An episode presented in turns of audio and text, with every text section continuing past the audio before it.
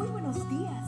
Gracias por estar con nosotros en este bendecido día. Ven y juntos aprendamos y realicemos el estudio de nuestro matinal titulado Nuestro maravilloso Dios.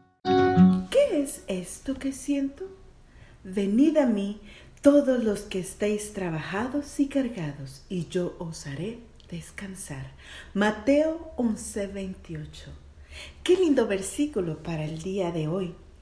¿Cuál es la diferencia entre sentir culpa y sentir vergüenza? Nunca me había detenido a pensar detenidamente en este asunto, hasta que leí lo que acerca de este tema escribe el señor Lewis, conocido autor cristiano. Cuenta que un día, sin saber por qué, se sentía culpable. Trató de saber la causa, pero no recordaba haber hecho nada malo.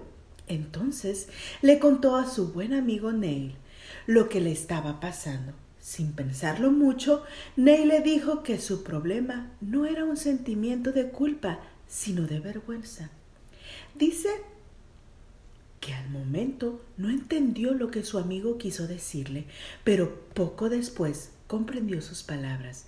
Sucedió cuando él visitaba a su madre en el hospital, en un momento de la visita, él la escuchó decir que se sentía muy feliz porque el Señor la había perdonado. Luego ella agregó, Oh Lewis, ¿sabes que he sido una gran pecadora? ¿Una gran pecadora? La declaración de su madre lo sorprendió. Toda su vida esa mujer había luchado sola, limpiando casas, para poder criar a cinco niños. ¿Por qué decía semejante cosa? Entonces Lewis recordó las palabras de Neil y pensó, lo que mi madre está sintiendo no es culpa, sino vergüenza.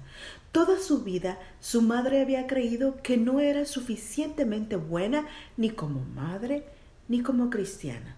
El sentimiento de no ser suficientemente buena era para ella lo mismo que ser mala, escribió Smedez. ¿Cuál es entonces la diferencia entre la culpa y la vergüenza? Según Smedez, la culpa es producto de lo malo que hacemos. La vergüenza, en cambio, tiene que ver con la clase de persona que somos.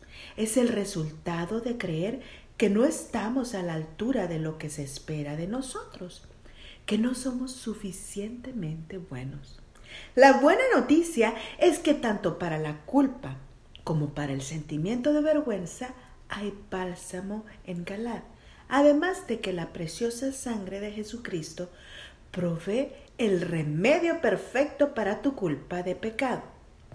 Su maravillosa gracia te asegura que no tienes que esperar ser bueno para ir a Él. ¿No es esto precisamente lo que dice nuestro texto de hoy? Venid a mí todos los que estéis trabajados y cargados, y os haré descansar. En otras palabras, ven a Jesús tal como estás. Sí, ven a Jesús tal como estás. Llévale ahora mismo todo lo que aflige tu corazón el día de hoy. Si acudes a Él, su promesa es que no te echará fuera. Bendito Jesús, en este momento vengo a ti tal como soy, confiando en que no me rechazarás. Ayúdame, ayúdame a creer que tu sangre preciosa limpia todos mis pecados y que por tu gracia estoy completa en ti. Que tengas un bendecido día. Cada día gracias.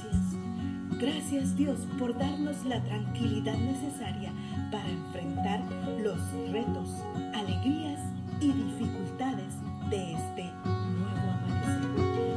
el Señor tu Dios está contigo.